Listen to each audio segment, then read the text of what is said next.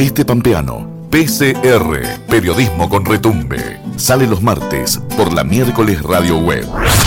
Retransmiten en Santa Rosa, Radio Nacional Santa Rosa, AM 730 y FM 95.9, Radio Kermés 106.1, en Algarrobo del Águila, Radio Municipal, Algarrobo del Águila 88.3, en La Humada, Radio Municipal La Humada 99.9, en Victorica, FM Digital, Victorica 100.9, en Santa Isabel, FM Sol 97.3, en 25 de mayo, AM 900, Radio Municipal 25 de mayo y en Telén, FM Latidos 98.3.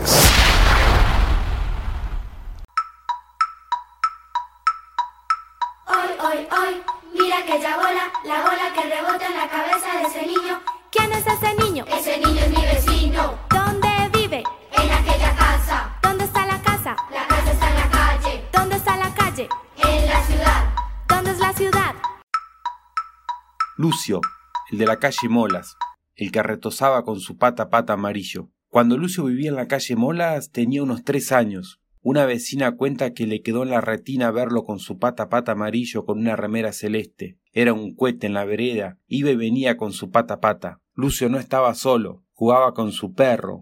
No recuerdo el nombre del perro, dice la vecina, pero sí recuerdo que lo tenía como pegado, al igual que su pata pata amarillo.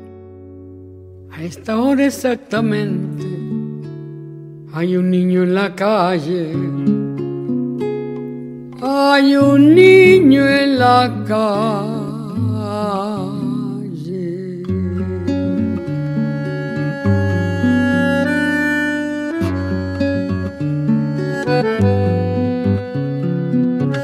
Es honra de los hombres proteger lo que crece, cuidar que no haya infancia dispersa por las calles, evitar que naufrague su corazón de barco, su increíble aventura de pan y chocolate.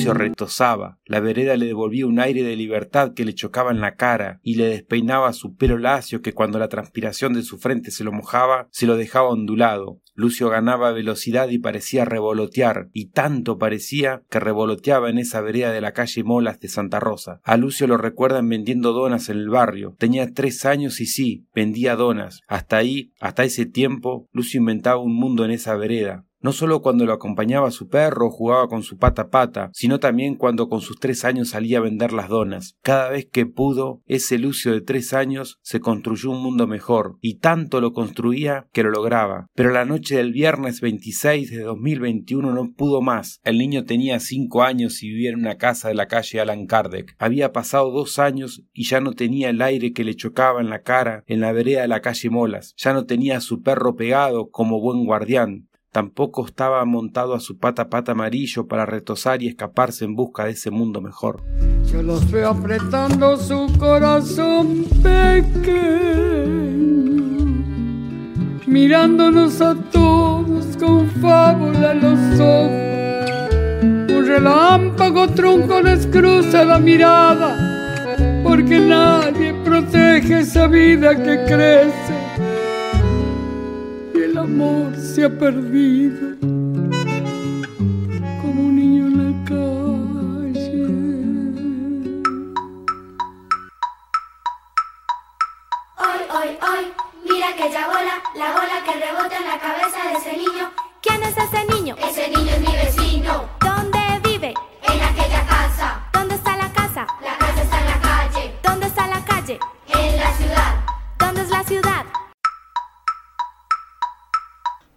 a toda la audiencia de PCR Periodismo con Retumbe, nuevo programa, el noveno de esta secuencia desde la miércoles Radio Web aquí en la localidad de Victorica para tu radio.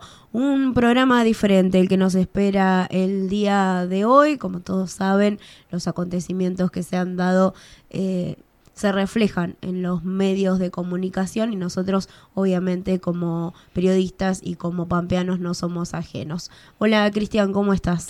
¿Cómo estás, eh, Lucy? Estamos en el noveno programa y eh, si bien PCR, Periodismo con Retumbe, desde los inicios tenía la intención y el objetivo de reflejar lo que sucedía en el oeste, hemos sido atravesados, como todos los pampeanos y como todos los argentinos, por lo que le sucedió a Lucio, este niño de 5 años que el viernes murió por eh, la golpiza que recibió por parte de su madre y eh, la pareja de, de, esta. Aquí en PCR hoy vamos a tener el testimonio del fiscal que está investigando la causa y también como en un principio hicimos una una entrada del programa distinta porque siempre entramos nosotros saludando a la audiencia con este texto que también habíamos publicado en Infohuella, tiene que ver con el testimonio de una vecina que hace años atrás, aproximadamente dos años atrás, vivió cerca de la casa de, de Lucio. Así que le dedicamos un saludo a Fabiana que fue quien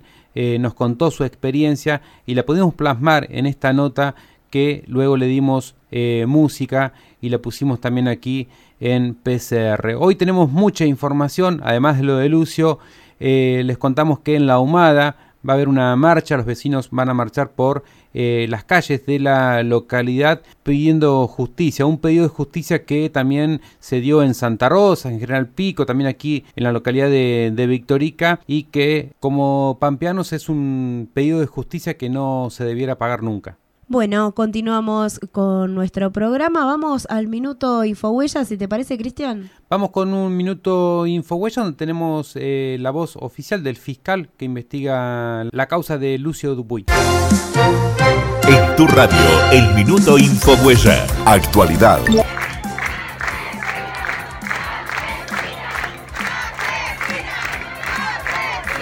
Pedido de justicia por la muerte de Lucio. El Ministerio Público Fiscal de la primera circunscripción judicial con asiento en Santa Rosa ratifica los dichos del Superior Tribunal de Justicia en el sentido que, en su ámbito, no se registran denuncias y o presentaciones sobre malos tratos en perjuicio del niño Lucio Dupuy, quien murió el viernes 26 de noviembre del corriente producto de los golpes que recibió de su madre y la pareja de esta fiscal Walter Antonio Martos subrayó que la investigación penal abierta por la muerte de Lucio tendrá prioridad, por lo que se dispuso la creación de un grupo especial de trabajo para llegar a su esclarecimiento en el mínimo plazo posible. Efectivamente se ha convocado a un equipo de trabajo eh, a los fines de llevar adelante la investigación por el caso de, de Lucio eh, en el día de hoy se dispuso a través de Fiscalía General conformar un equipo de trabajo integrado por eh, la fiscal Verónica Ferrero, el fiscal Marco Saco y quien habla Walter Martos en forma conjunta con el licenciado Ignacio Dalgala Ronda, que es el jefe de la Oficina de Atención a la Víctima y Testigo. En el, en el día de la fecha se están realizando múltiples diligencias procesales tendientes a la recolección de pruebas con los fines de eh, poder eh, probar y acreditar efectivamente y condenar a los responsables por el, por el homicidio de Lucio. Desde el Ministerio Público Fiscal eh, se, va, se va a realizar todo lo pertinente a los fines de dar respuesta a la sociedad, no solamente en cuanto a este reclamo de justicia, sino también que los responsables asuman, asuman y cumplan la condena que debe, que debe realizarse, la cual entiendo debe ser en forma ejemplar no tenemos eh, dudas de que, de que la, investigación está siendo encaminada, está en buen sentido. Ya las dos personas involucradas por este aberrante hecho eh, se encuentran detenidas y se le ha iniciado la, investigación, se ha realizado una audiencia de formalización pertinente, se ha dispuesto la prisión preventiva hasta la finalización del proceso de ambas. Eh, contamos con el apoyo de todas las instituciones, el Estado provincial ha garantizado eh, el, acceso a cualquier eh, institución o a cualquier pedido de informe que necesite y que requiera este Ministerio Público Fiscal a los fines de, de y de, probar, de probar los hechos.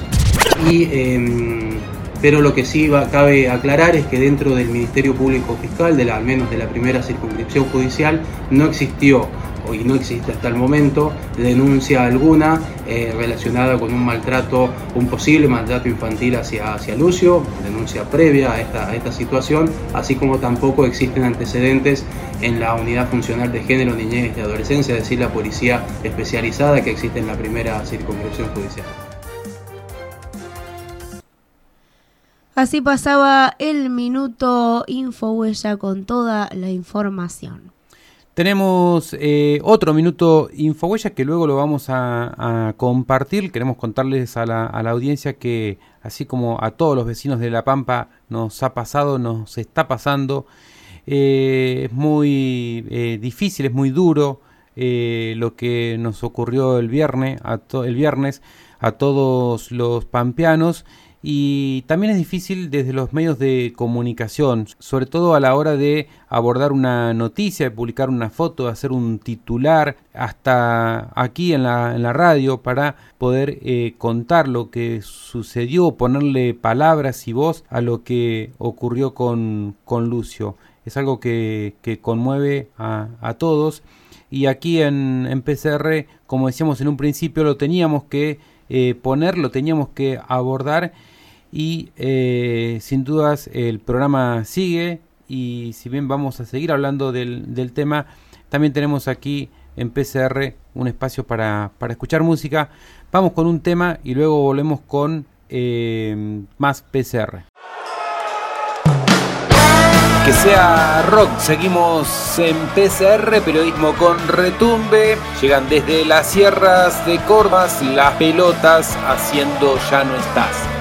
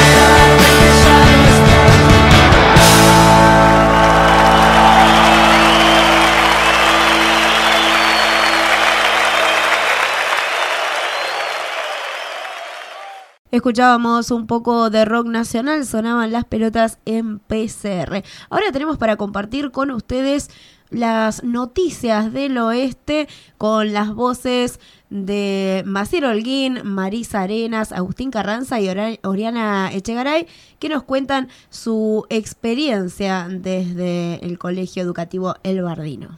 Así es, son alumnos de quinto y de sexto año que hicieron algo muy, muy lindo, muy productivo, que es ir a limpiar eh, el río Salado, sobre todo el que está allí sobre la ruta, a unos 12-13 kilómetros de la localidad de Santa Isabel, acompañados por sus profes de educación física. También hay que contar que fueron en bicicleta y que fueron custodiados por bomberos, personal de policial y de salud también que eh, los acompañó, teniendo en cuenta que es una ruta muy, muy transitada.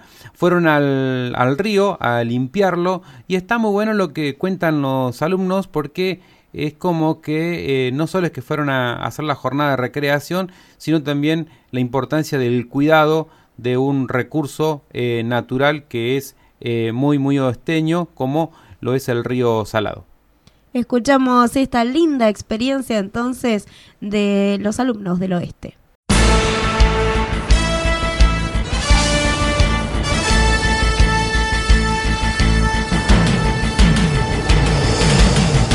En tu radio, PCR. Estudiantes de Santa Isabel en bicicleteada de concientización por el río Salado. La actividad estuvo organizada por los profesores de educación física Cristian Echegaray y Matías Badal. Maciel Holguín, Marisa Arenas, Agustín Carranza y Oriana Echegaray, alumnos y alumnas de quinto y sexto año del Colegio Educativo El Bardino, nos contaron detalles de la jornada. Mi nombre es Maciel Holguín, eh, soy de sexto año y nada, lo que hicimos en el río fue que organizaron unos profesores con algunos alumnos que era ir al río a hacer una bicicletea y de paso aprovechar para ir a limpiar el río, estar un rato allá, disfrutar con los compañeros más que nada. Soy Marisa del Colegio El Bardino en Santa Isabel. Nosotros tuvimos una bicicleteada en el, hacia el río Salado, en donde Allá eh, nos pusimos a limpiar un poco, ya que había bastante basura, ya teníamos programado hacer eso y juntamos bastante. Em, la idea era poner tachos ahí también para, bueno, mantener el lugar limpio y que sea un lugar donde se pueda ir, aunque no, no corra mucha agua, es un lugar lindo para, para estar en la tarde y para pasar el rato. Soy Agustín Carranza, de sexto año del Colegio Secundario El Bardino de Santa Isabel. Eh, fuimos con el fin de limpiar el río un poco, sacar basura que había ahí. Eh, pusimos un tacho para que la gente cuando vaya a visitar el río tire la basura ahí y trate de no ensuciar mucho el ambiente para cuidar y no perturbar mucho lo que tenemos ahí, que muchas veces no sabemos cuidar lo que es algo lindo que nos pertenece eh, y tenemos que saber cuidarlo y, y tratar de amar lo que tenemos. Eh, el río es salado porque y pasa por un salitral que viene como agua dulce y pasa por ese salitral y se vuelve salada. Y nosotros lo tenemos acá a 12 kilómetros y mm, podemos eh, disfrutarlo como algo lindo que tenemos. Eh, mucha gente no sabe disfrutar de eso y trata, eh, no, no lo cuida. Tira mucha, tira mucha basura ahí, eh, recolectamos bolsa, eh, latas de cerveza, latas de otras bebidas, alambre, porque hay mucho alambre porque antes habían mojarritas y iba la gente a pescar y armaba como tipo unas redes con botella y alambre. Soy Oriana Echegaray de quinto año del secundario del Colegio del Bardino. Eh, quería contar que nosotros hicimos una bicicleteada del río Salado con mis compañeros de quinto y sexto año, con la compañía de los profesores de Cristian Echegaray y Matías Badal. Eh, también en colaboración el Departamento de Bomberos, Policía y el Hospital de la localidad, con la finalidad de recolectar residuos contaminantes para el medio ambiente y también mostrar la eh, problemática del río. Continuamos en PCR Periodismo con Retumbe desde la miércoles en la localidad de Victorica. Hacemos el recorrido por ruta 10, si le parece. Dale, Lucy, salimos en 25 de mayo en FM La 34. También estamos en Radio Municipal La Humada y en Radio Municipal Algarrobo del Águila. Luego nos venimos por la ruta 10 hasta FM Latidos en Telén, Radio Ciudad, aquí en Victorica. Y eh, bueno, también estamos aquí en la miércoles Radio Web, en Luantoro, en la Domingo Molinero. Y después nos vamos hasta Toa y allí estamos en Radio Kermés y en Santa Rosa en Radio Nacional. Y también salimos en General Pico en la 5 un saludo enorme a toda la audiencia de todas las localidades que nos escuchan y también a aquellos que van disfrutando de nuestra compañía por la ruta, los, los oyentes viajeros que les decimos nosotros. ¿Qué más tenemos para el día de hoy, Cristian? Se nos viene en breve aquí en el piso de la miércoles la columna de la psicóloga Elsa Escobedo. ¿Cómo se llamaba el segmento? salud mental y algo más. Y bueno, así estamos, necesitando la columna de Elsa urgente esta semana. Salud mental y algo más con Elsa Escobedo. Ella es parte del staff de profesionales del Hospital Luisa Pedemonte de Pistarini, de aquí en la localidad de Victorica. Y también recién pasaba, muy lindo, me gustó mucho Lucy el Noticias del Oeste con los alumnos del colegio, alumnos y alumnas del colegio El Bardino en Santa Isabel. Son alumnos y alumnas del colegio secundario que están algunos ya próximos a egresar, están en quinto y sexto año. La verdad que es una muy buena experiencia por parte de los chicos y una forma de concientizar acerca del cuidado de, de nuestro espacio, ¿no? En este caso del río Salado. Son los mismos alumnos que eh, semanas atrás estuvimos informando sobre una pernotada tipo camping que hicieron, eh, tipo campamento, a la orilla del, del río Atuel en Algarrobo del Águila y ahora estuvieron en el río Salado. Están a full los profes del oeste, ¿eh? muy lindas experiencias porque uno esas experiencias se las lleva para siempre después, más allá de, de, la actividad que es muy importante, son experiencias de vida que uno guarda después en la memoria. Y si recordamos eh, programas atrás, teníamos el testimonio de una alumna que había estado a la orilla del Atuel y que si bien vivía en, en, Santa Isabel, era la primera vez que iba y como que estaba más en contacto con el río Atuel o conocía su historia. Y estamos hablando de alumnos oesteños que están muy muy cerca de eh, estos dos ríos, por un lado el Atuel y por otro lado el río Salado. Y como bien decías Lucy, es algo que no se le olvidan eh, nunca. Ojalá que algún día muchos alumnos de La Pampa, de distintos puntos de nuestra provincia, puedan visitar estos ríos, conocerlos de cerca, si vienen en verano poder mojarse y ojalá que cuando vengan haya agua, algo que no ocurre muy seguido con estos ríos, pero bueno, es una forma también de eh, ver de cerca y palpar eh, las problemáticas que tienen eh, ambos ríos. Inicio de espacio publicitario. Infohuella.com.ar, el primer diario digital del oeste de La Pampa. Envíanos tu noticia por WhatsApp 02954 468403. La seguridad vial depende de todos. Adoptar medidas de seguridad cuando circulamos en la vía pública nos ayuda a cuidarte y cuidar de los demás. En los puestos móviles y en los camineros policiales se amplían las medidas de prevención y control con el propósito de reducir riesgos y evitar siniestros viales. En cada uno de ellos se encuentra personal capacitado para asistir, informar y acompañar a quienes circulan, brindando recomendaciones que hacen al bienestar común. Ministerio de Seguridad, Gobierno de la Pampa. Seguridad de cuidarnos entre todos. Tecno Wi-Fi te lleva acceso a Internet a tu casa, campo o empresa. Te ofrecemos navegación ilimitada, soporte y monitoreo, presupuestos personalizados y sin costo. Contactanos y contratá el servicio acorde a tus necesidades. Consultanos al 02954 1553 85 43 o por mail a administración arroba tecnowifi.com.ar. Encontranos también en Facebook o Instagram. Tecno Wi-Fi, conectándonos con el mundo.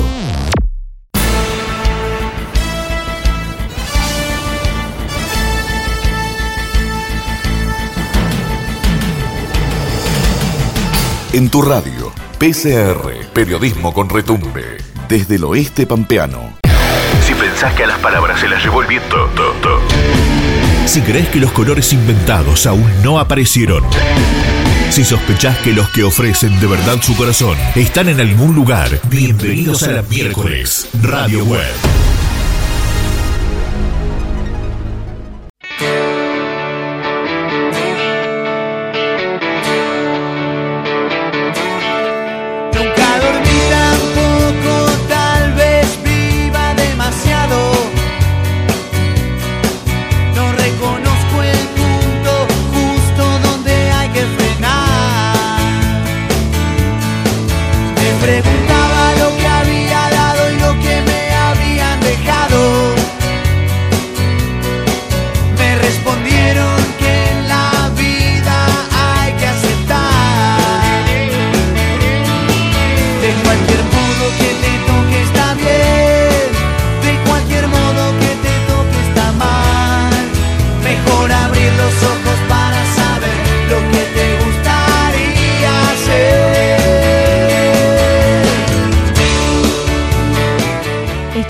en vivo en PCR. Suena Turf, pasos al costado.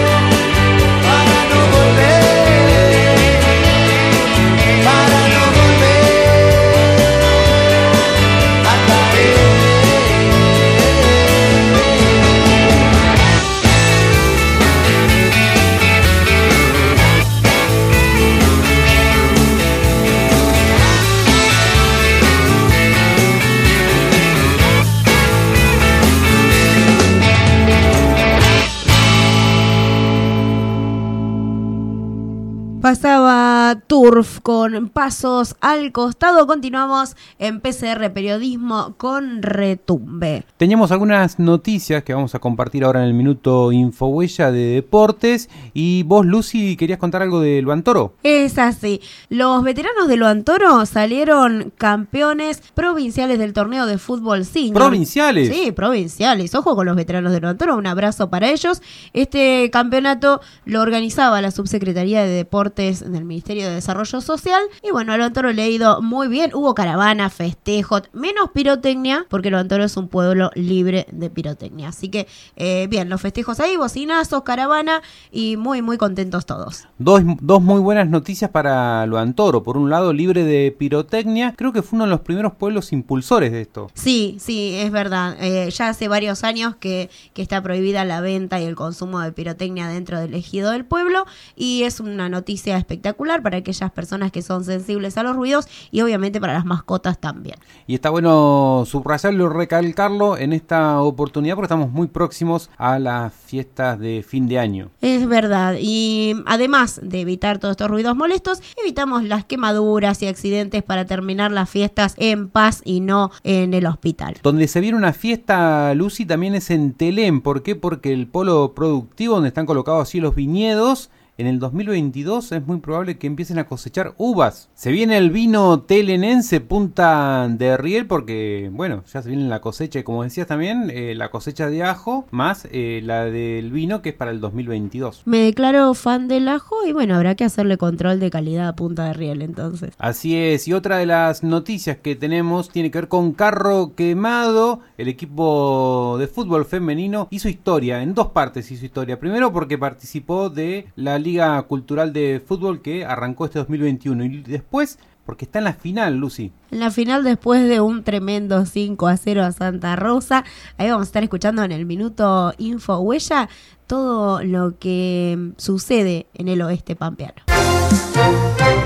Tu radio, el minuto Infohuella. Actualidad. Arrancó la cosecha de ajo en Telén y esperan una producción de 10.000 kilos.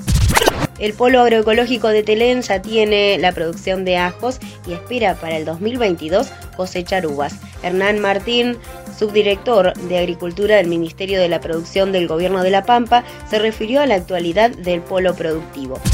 Polo Agroecológico Punta de Riel de la localidad de Telén, con el cual estoy colaborando, se encuentra en pleno comienzo de su cosecha de ajo.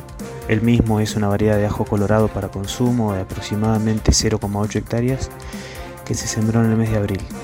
Si bien no hay una gran experiencia, seguramente va a superar entre los 8.000 y 10.000 kilos de producción. Lo que se hace en este momento es ir recolectando las plantas, que ya evidencian el fin de su ciclo, se arman atados y se cuelgan a secar unos 30 o 40 días. Luego ya se pueden clasificar, envasar y salir a la venta. Por otro lado, de las 3 hectáreas de vides, el Malbec plantado en el, en el año 2020 ya pasó a su etapa de floración y muestra sus primeros racimos. Esto hace pensar que de los 10.000 kilos por hectárea que puede rendir una viña adulta en producción, quizás se llegue a poder hacer un- una primera cosecha cercana a los 2.000 kilos de uva, lo que podría dar inicio a su primera producción de vino luego de la vendimia febrero-marzo 2022. La Humada marcha por Lucio. Vecinos de la localidad oesteña marcharán por las calles de La Humada en reclamo de justicia por la muerte de Lucio Dupuy. En diálogo con Infohuella, Rocío Bazán, asistente social a cargo del área de desarrollo social del municipio local, contó el objetivo de la marcha. En la localidad de La Humada, luego de ponernos de acuerdo las instituciones, decidimos llevar a cabo una marcha en pedido de justicia y homenaje a Lucio Dupuy, el niño de 5 años asesinado en la ciudad de Santa Rosa. Debido a todo lo que ha movilizado en la provincia y en, y en la Argentina y en países limítrofes, decidimos hacer una, una marcha que recorra el pueblo. La, la idea es comenzar en la Oficina de Acción Social, dar una vuelta completa por el pueblo y vamos a terminar en la plaza. Vamos a marchar pacíficamente con carteles, haremos un minuto de silencio también en la plaza, vamos a prender unas velas y desde esta oficina se van a leer eh, se va a leer la viral carta de Lucio. La idea es poder visibilizar la dimensión de involucrarse, sobre todo hacerlo a tiempo, concientizar sobre el maltrato infantil y animar a denunciar para no lamentar más víctimas como Lucio. Deportes. Fútbol femenino, Carro Quemado está en la final y hace historia en la Liga Cultural. Vienen de ganarle 5 a 1 a Santa Rosa y ahora se enfrentarán en la final ante All Boys por la Liga Cultural Femenina de Fútbol. En diálogo con Infohuella, Valeria Zugurt, capitana del equipo, contó su emoción a días de la final. está viviendo, es muy emotivo y durante todo el torneo siempre, siempre pensando en, ir avanzando, en entregar lo que más podíamos en cada partido. Se nos, se nos fue dando a pesar de que mm, somos un equipo, de que solamente nos juntamos a jugar como he dicho en otras notas, porque no tenemos la posibilidad de juntarnos a entrenar como equipo, todas juntas, pero eh, sí, eh, quizá al principio se hablaba de que eso iba a ser eh, una desventaja para nosotros, pero gracias a Dios, gracias a cada una de las jugadoras que conforman el plantel, eh, estamos, estamos en la final. Estamos muy felices, muy conformes, obvio, cada, cada encuentro se habla y se plantea por ahí cosas por corregir.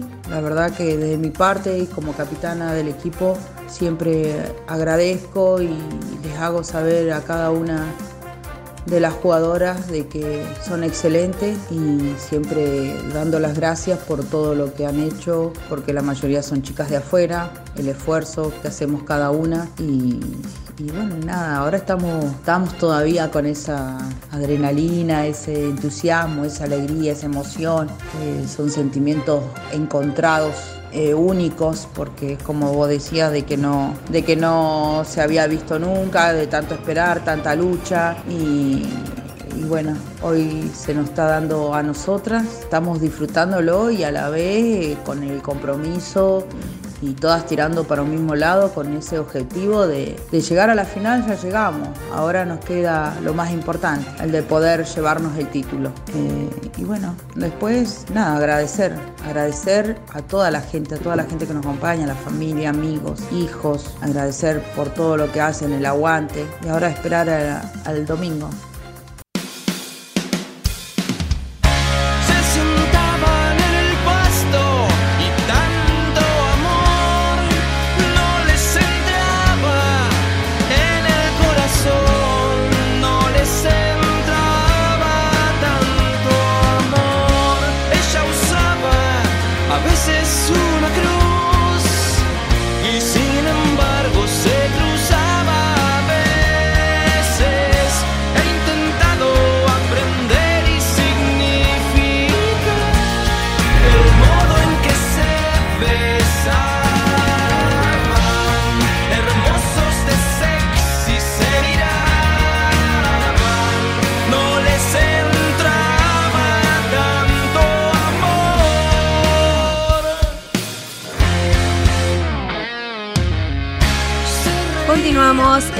PCR Periodismo con Retumbe desde la miércoles Radio Web para tu radio. Tenemos la visita en el piso de Elsa Escobedo. Ella es parte del staff del hospital Luisa Pedemonte de Pistarini de Victórica y viene a hacernos compañía un rato con su columna Salud Mental y algo más. Bienvenida, Elsa.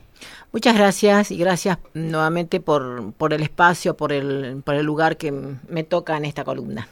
Además de hacernos compañía, no, nos asesora y nos, nos tiene ahí medio... Nos psicoanaliza Sí, también de paso, ¿no? Un poquito. Hay mucha tela para cortar acá en este programa.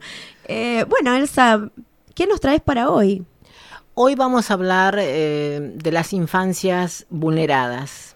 ¿Qué significa infancias vulneradas? Bueno, eh, vamos a, a hablar de infancias y no de infancia, de niña, niños y adolescentes, y no solamente de niños, en el sentido de eh, que consideramos distintos modos de atravesar la producción de subjetividades de niños, niñas y adolescentes.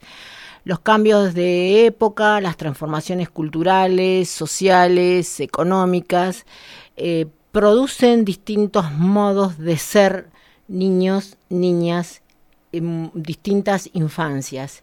Entonces hay una construcción de, de, las infancias, de las niñeces, como las llamamos ahora, que eh, tienen transformación en relación a otras épocas. No es lo mismo un niño, niña de esta época a una época de del 1800, por ejemplo, ¿no? Como para poder diferenciarlos y, y- y poder caracterizar las infancias. Y eh, hablamos de vulnerabilidad y de mm, eh, vulnerar, vulnerar, perdón, eh, que significa desproteger, descuidar. La vulneración habla del des- de desamparo cuando se está en situaciones de privaciones y de necesidades.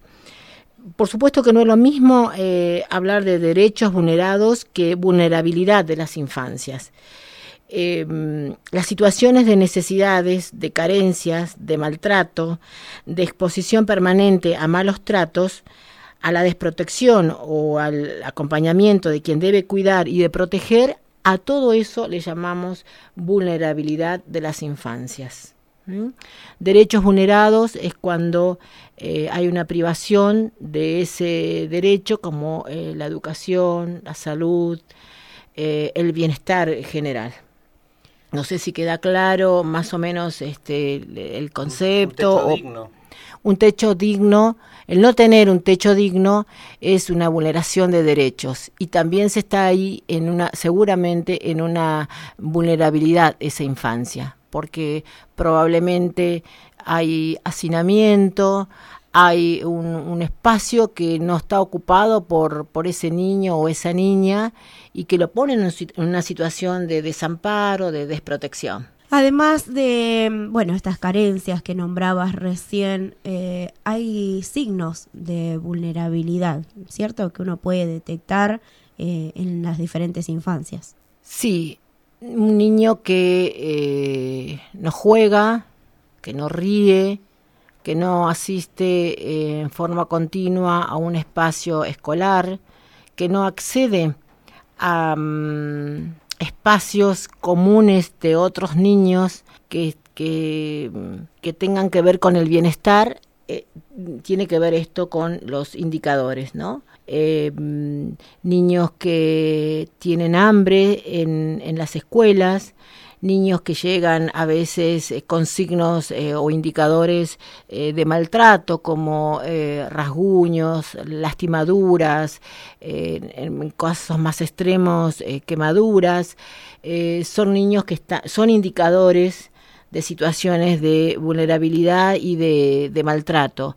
Niños que eh, no tienen su cobertura de salud completa, como por ejemplo la vacunación, que no, se que no tienen los controles este, de salud. Eh, también son niños que están siendo vulnerados en su derecho al acceso a la salud, al acceso a la educación. En pasando en limpio, un niño que no hace cosas de niño en realidad, porque vos recién hablabas del niño que no juega, que no ríe, y son las cosas que uno llama normales, digamos, de, cualquier niño o niña. En el caso de los adolescentes, lo mismo, es decir, eh, la exposición, digamos, todo aquello que tenga que ver con eh, la exposición a situaciones de riesgo, entendiendo al riesgo eh, aquello que hace daño, aquello que lastima, no solamente desde lo físico, sino también desde lo mm, emocional. Hoy el gran controlador de las niñeces en general eh, tiene que ver con la tecnología.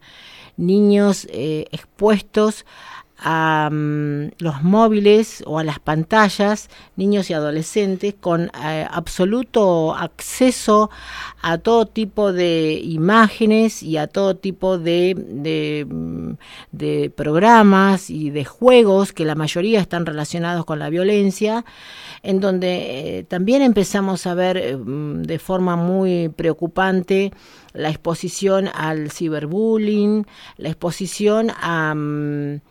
al, a la prostitución infantil. Nosotros sabemos que eh, hay un mercado que aprovecha estas, estos cambios y estas transformaciones un mercado que eh, consume niños, consume cuerpos este, de niños.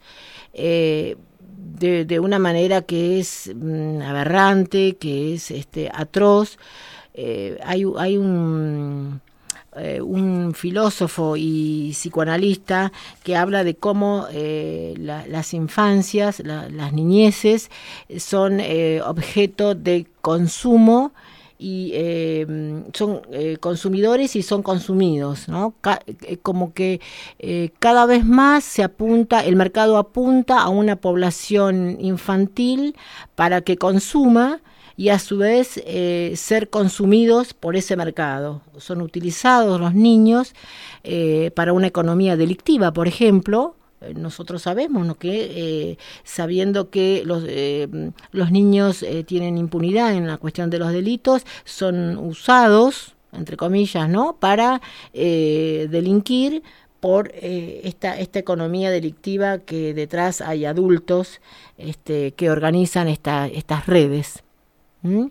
Entonces, eh, el tema es muy complejo de las infancias el- eh, vulneradas. Es intervienen innumerables mm, factores sociales, económicos, políticos, culturales que habilitan y que avalan este tipo de desprotección y esta situación enorme de riesgo en que lamentablemente hoy eh, transitan los, los niños, niñas y niñas. Eso justamente Elsa te, escuchaba y veía como que es muy amplio el, el espectro, ¿no? De todo lo que, de toda la vulneración a la, a la cual están eh, expuestos. Eh, quería consultar si eh, hay un estado que puede llegar a, a monitorear esto o a, a alertar sobre estas vulneraciones. Bueno, nosotros como país tenemos muy buenas leyes de protección eh, de las de las niñeces, de niñas, niños y adolescentes. Nuestro país en, materia de leyes eh, y considerar eh, sujetos de derecho, te diría que está en la vanguardia de, eh, de la protección mm, tanto en nuestro país este, como en Latinoamérica y como ejemplo de, de muchos países del mundo. Ahora bien, eh, hay eh, que trabajar mucho todavía con deconstruir, con articular, con elaborar estrategias donde siempre el interés superior sea el niño, niña o adolescente. Los organismos este, para trabajar eh, para la protección de estas niñeces eh, también están. Nuestra provincia, por ejemplo, tiene descentralizado el trabajo. Nuestro pueblo tiene un organismo que eh, trabaja con eh, las niñeces. Pero bueno, la demanda eh, es muy grande, eh, Cristian, la, demanda para poder intervenir es muy grande, eh, eh, los recursos humanos, profesionales, son escasos, la mayoría de esos recursos lamentablemente están precarizados, no tienen un cargo los profesionales que trabajan en estos organismos, eh, la mayoría son monotributistas, eh, con pocas horas para poder eh, trabajar. Eh, esos organismos, la mayoría, también están desfinanciados, no, hay, no tienen recursos económicos propios. Otros vulnerados. Otros vulnerados. O sea, hay una situación laboral precarizada, eh, con recursos pocos recursos eh, humanos para abordar una problemática, primero que es sumamente compleja, porque acá, como vimos, intervienen factores sociales, económicos, viviendas, salud, no se puede abordar solamente desde una sola arista, porque son muy complejos, eh, pero además eh, la demanda es mayor. Nosotros eh, en, nuestra localidad hemos estado trabajando sistemáticamente, trabajamos con eh, distintos sectores para poder intervenir y elaborar estrategias eh, de intervención precisamente y eh, a veces en, en, el momento en que estamos abordando este, el tema el equipo tiene llamado telefónico porque hay que intervenir de manera inmediata, de manera urgente en un caso y hay que dejar todo y salir y, y se, se, aborda la urgencia, se aborda la inmediatez. Eh, que porque hay que intervenir en ese momento, el caso que estábamos tratando, que necesita, por ejemplo, una, no solamente la intervención, porque no es solamente la, en la inmediatez, inmediatez, que hay que trabajar, sino también que después hay que hacer un seguimiento. Esa eh, estrategia que se elaboró para la protección de ese derecho, de ese niña niño, hay que mmm, monitorearlo, hay que hacer un seguimiento, hay que ver si esa estrategia fue, fue válida o lo que fue válido para un momento puede no serlo para después. Y la verdad que eh, lleva, demanda mucho tiempo, mucha articulación con distintos sectores, trabajamos mucho con la escuela, trabajamos mucho, eh, bueno, con, con, Defensoría, trabajamos con el hospital, eh, pero articular todo eso, ensamblar todo eso y, estar permanentemente haciendo el seguimiento demanda mucho tiempo, demanda mucho esfuerzo y los casos eh, cada vez son mayores y el recurso es el mismo, un recurso que tiene también estas características. Entonces, la exigencia, eh, en primer lugar, me parece que tiene que ver con políticas públicas, un, una decisión eh, política de trabajar en serio con esto si no tenemos, eh, podemos tener la mejor ley como es la que tenemos, es una eh, ley de excelencia, la ley de protección eh, de niñas, niños y adolescentes, pero si no tenemos una decisión política de realmente armar equipos, equipos que estén eh, capacitados con permanente capacitación, porque esto también demanda una formación. No, no, nosotros no nos formamos eh, en una época, además no nos formamos en una época donde eh, para, para intervenir en, en estas cosas, ¿no? Entonces eh, necesitamos formación, capacitación, eh, necesitamos un equipo eh, más amplio, obviamente descentralizado, que atienda no solamente la inmediatez, sino a poder hacer un, seguimiento. Y en esto las fiscalías, las defensorías también están desbordadas. Los jueces también tienen que tener este, una capacitación con perspectivas de infancias, así como necesitamos jueces, fiscales que tengan eh, capacitación con perspectiva de género, también lo necesitamos con perspectiva de infancias. Y hoy así también tenemos jueces que dictan sentencias donde el interés superior del niño eh, sigue vulnerado. Tenemos nosotros en nuestra propia localidad casos de eh, no solo la denuncia, sino el, la, sanción, la condena, la condena de eh, personas que han em, hecho abuso sexual de niñas y lo vemos todos los días circular por la calle entonces, eso también es vulneración de derechos. Eso también es eh, que, que, los jueces desconocen la, lo que significa eh, una situación traumática para el resto de la vida de esa persona. Y también del resto de los vecinos, porque digo, ¿qué queda para el resto de los vecinos una, una persona condenada y en libertad? Digo que, que no, no, hay un, como un ejemplo a, seguir de decir, bueno, si yo hago la denuncia va a pasar tal cosa. Todo lo contrario, si hago la denuncia no va a pasar nada. Entonces eso también hace vulnerable al resto de, la población. De todas maneras, y es una opinión personal, creo que también va en el compromiso de esos equipos y de la sociedad en general. Sí, yo creo que tiene que ver con el compromiso, indiscutiblemente, es el punto de partida el compromiso de todos y cada uno que habitamos eh, en, la comunidad. No es posible, mm, eh, digamos, trascender todo esto si, si, no partimos del compromiso. Pero em, el compromiso solo es eh, el inicio.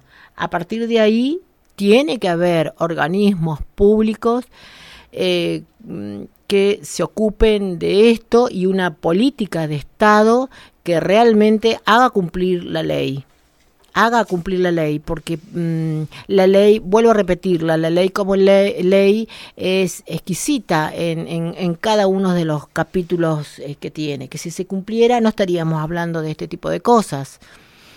Y los nuestros eh, representantes políticos eh, saber que digamos, eh, la, las problemáticas de las infancias vulneradas tiene que ver con una problemática estructural, que no podemos dar eh, soluciones o alternativas o intervenciones eh, coyunturales, ¿no? O sea, mm, pasajeras para el momento, sino que estamos planteando que haya trabajo, estamos planteando que haya una vivienda digna, estamos planteando que haya un acceso a la salud y un acceso a la educación. Eh, estamos eh, hablando de que eh, el Estado tiene que garantizar derechos. Estamos con Elsa Escobedo, ella es parte del staff de profesionales del Hospital Luisa Pedemonte de Pistarini. Elsa, recién te escuchaba donde vos marcabas un montón de, falencias que, existen. ¿Estas falencias son, son reclamos mutuos que siempre se dan? ¿O también crees que, más allá de que la sociedad ahora los está abordando por un caso eh, puntual que ocurrió en estos días, eh, o crees que, que siempre se, se, estuvieron reclamando? Sobre todo, por ejemplo, eh, los recursos humanos, ¿no? Algo tan esencial en áreas tan sensibles de la población. Sí, se reclama permanentemente, Cristian. Eh, Ayer, por ejemplo, me llamó la atención que no tenemos en La Pampa el 102. La línea 102. La línea 102. Sí, es un recurso importante, pero no suficiente. Mm, Así como tenemos la línea 136, que la hemos en, en eh, convocatorias anteriores, la hemos estado nombrando, que tiene que ver con la, una línea eh, telefónica de atención en personas en crisis, o la línea 132, que es para atención de consumos problemáticos es un recurso importantísimo que puede intervenir en la inmediatez, pero es eh, es una es una parte, es un solamente es un recurso. Yo creo que eh, vuelvo a repetir eh, las, las las soluciones, si es que podemos hablar de soluciones, las intervenciones tienen que ser estructurales, tienen que ser de fondo, tiene que haber compromiso político que eh, trasciende lo comunitario. Creo que quienes eh, tienen que hacer cumplir la ley, que quienes tienen que eh, habilitar presupuestos para trabajar con esto, no, no, quiero plantear en esto solamente la queja, porque mmm, cada uno de estos organismos, te aseguro, que trabaja dedonadamente para con estas con estas problemáticas. He visto trabajar las, la, las trabajadoras sociales las eh, profesionales abogadas eh, psicólogos poniendo sus recursos personales en el trabajo a toda hora pero bueno eh, no, no se debe trabajar así ¿no? Eh, yo creo que va más allá del compromiso eh, y el esfuerzo personal y este, que, cada uno pone, sino que tiene que haber una política de Estado que realmente se haga cargo de lo que debe hacerse cargo, de que ponga el financiamiento donde tenga que ponerlo. Eh, vuelvo a repetir, en vivienda, en salud, en educación. Tenemos ahora, por ejemplo, el, se nos vienen las vacaciones este, de verano, ¿no? La mayoría de los este, organismos que a lo largo del año transitan para um, alojar los niños cierran, Cristian. No tenemos más clubes porque se cierran, los talleres este, que por ahí imparten eh, cultura o que imparte educación se cierran, las guarderías reducen sus horarios. ¿A dónde van esos niños? ¿Dónde son alojados? ¿En manos de quiénes quedan? Quedan en manos la mayoría de, de las tecnologías, quedan en el entretenimiento es el celular. Tenemos que habilitar más talleres de arte, de juegos, los clubes, más clubes, eh, más plazas en los barrios. Eh, los barrios, por ejemplo, en nuestra localidad los barrios no tienen plazas. Y si tienen un espacio verde, no tienen una hamaca, no tienen su vivaja, no tienen un espacio para que los chicos jueguen. ¿Vos creés que los chicos de los barrios alejados del centro van a venir a la plazoleta de la madre a jugar? ¿Creés que los adolescentes, todos los adolescentes se convocan solamente en el único lugar que tienen para convocarse es en la plaza, en la plaza del pueblo? Porque acceder al club, el club está cerrado y si además tenés que acceder, tenés que pagar una cuota importante, considerable, para poder eh, jugar eh, al vóley, para poder jugar eh, al básquet o a los distintos deportes. Entonces, de eso hablamos.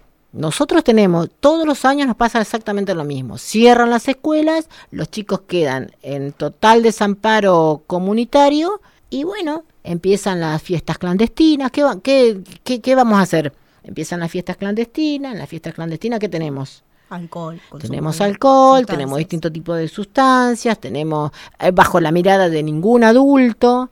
Después, te, después eh, castigamos a esos chicos, aparece la policía porque la música está fuerte, pero como sociedad, como comunidad, como referentes este, mm, eh, políticos y demás, ¿dó- dó- ¿dónde estamos? Muchísimo tema para queda en el tintero, la verdad que es muy interesante y como siempre nos quedamos con muchas ganas de preguntar eh, cosas. Agradecerte nuevamente por tu presencia, Elsa. Pasaba Elsa Escobedo por PCR Periodismo con Retumbe. Nos estamos despidiendo ya de este programa. Nos encontraremos como siempre la semana que viene, una horita más de toda la información de lo que pasa en el oeste pampeano. Muchas gracias, Elsa. Gracias a ustedes.